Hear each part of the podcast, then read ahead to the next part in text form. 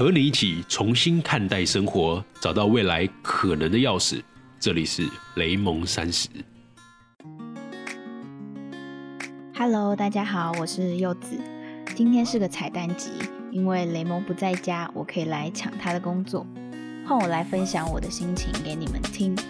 其实是今天认识了一个新网友，他告诉我说他很喜欢我们的节目，但除了雷蒙的职场观点之外，希望还可以听到有别的主题，像是我们是怎么认识的，或是为什么从北京回来。或是我怎么去看待雷蒙他自己的观点，这些事我们好像从来没有在雷蒙山时讲过。我们两个是比较少在公开场合去谈感情的人，大概是觉得爱情这种东西只有两个人最清楚，其他人很难去评论。不过啊，如果要跟大家分享我怎么看雷蒙的，那当然不能不从我们的爱情故事开始。这一集就跟大家公开我们的小秘密，我们到底是怎么认识的，怎么决定结婚，到现在我们的相处关系又是什么呢？那我们就开始喽。这个爱情故事大概要从二零一七年我的第一份工作开始说起。想要先跟大家分享我的爱情观大概是什么样子的。我觉得我自己是一个从小就还蛮独立的人。在还没有遇到雷蒙之前啊，我身边的朋友每一个人都觉得我会是朋友圈里面最晚结婚的那一个。他们没有想到我在遇到了这个男生之后，竟然在短短的一年内就决定要跟他共度下半辈子。我自己是没有很惊讶啦，因为我觉得我自己是一个蛮为爱冲动的人，只要觉得是对了之后，还蛮愿意去奋不顾身投入的。当然不是说这个婚姻是我冲动之下决定的，只是在别人的观点来看，可能我们是带有一点冲动，但这个冲动为何不是件好事呢？那个时候啊，我刚在一家媒体代理商工作，我那时候负责的是内容行销，不管是要对接课程的内容，或是发布一些好的文章到我们的网站上。我们的媒体代理商专门是做数位行销相关的内容，因此我的工作除了要发布很多好的文章之外，我还必须去寻找更多的讲师。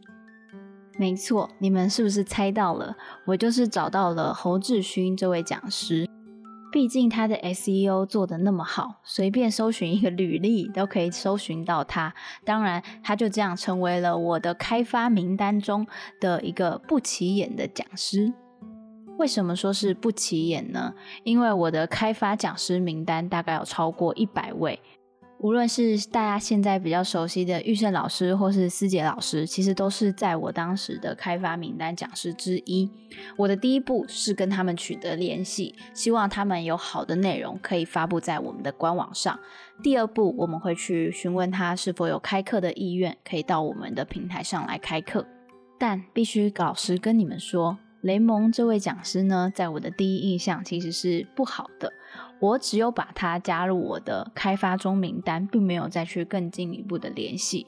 原因是什么呢？因为我那时候会觉得，第一印象这个人好像不知道在拽屁啊，一个普通的大学生身份却可以做出这么多的事情。嗯，因为不认识，所以保留着怀疑的态度。记得那个时候好像是。加了他脸书之后，打了一声招呼，我们就完全没有再有任何的联系了。但你们知道的，毕竟加了一个老师的脸书，有时候还是要客客套套的去按个赞，或是回复个留言，表示我们的公司还是很关心对方的。因此，我们其实持续了蛮长一段时间，就是在脸书上互相会点个赞啊，或是留个言，这样很浅的互动。但我必须要说，因为加了他的脸书之后，有一点让我改观的是，他其实不像是我想象中那样很拽的人。毕竟从他的文字中，我可以感受到他大概是一个细腻又需要温暖的人吧。嗯，好，那我们又是怎么开始下一次的交流呢？其实是因为他写了一篇文章，没错，就是不要小看文章的力量。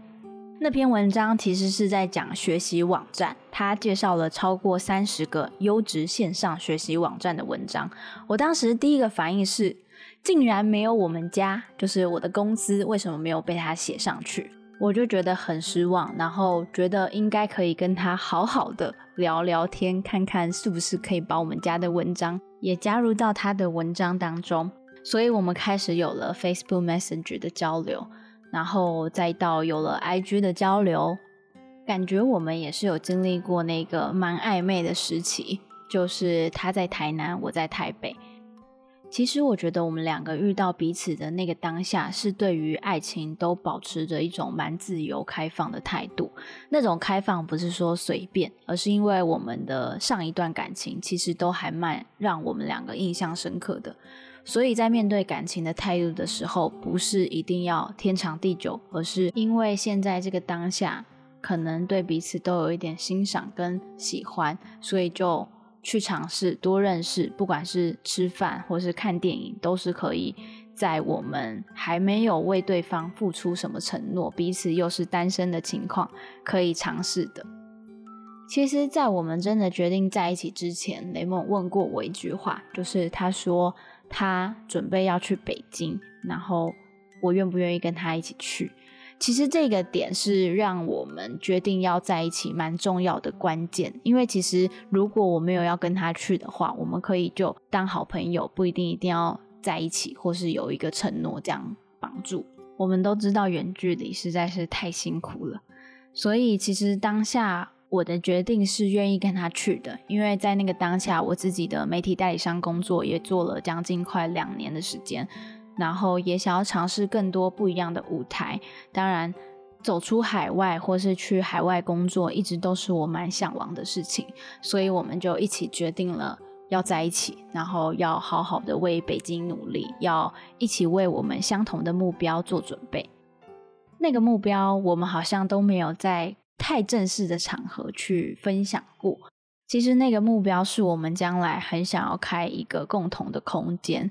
也可以说是一个我们觉得的乌托邦的感觉，毕竟我们两个都是蛮喜欢与人相处的，而且也希望有这个想象中的空间，让我们可以跟我们喜欢的人，不管是我在国外的朋友，或是他自己曾经听过他演讲的一些伙伴，都可以到这个空间来去做一些我们新的尝试，像是煮饭啊，或是交流啊、演讲啊，各种可能性都可以在这个空间去发生。所以我到了北京，才会失去了一个共享空间当社群经理，因为想要磨练自己对于一个空间的灵魂，还有空间的运用是怎么样处理的。其实那个时候啊，我的家人还有跟我分享过一些事，他们说如果要一起去北京的话，其实不一定要结婚呐，我们可以是同居的方式，或是呃用共同的。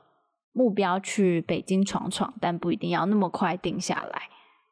但雷蒙给我的感觉，其实是从我们在一起之后，他都一直是用很认真跟很结婚的态度去面对这一段感情。不管是他想要做什么，像是求婚或是买戒指，这些所有的事情，他都会第一时间告诉我他的想法。对我来说，有一些人会这样问我，就是问我觉得雷蒙是个。什么样的人？我可以用一个形容词来形容他，就是我觉得他是一个其实很细心，但是却不懂人情世故的男子。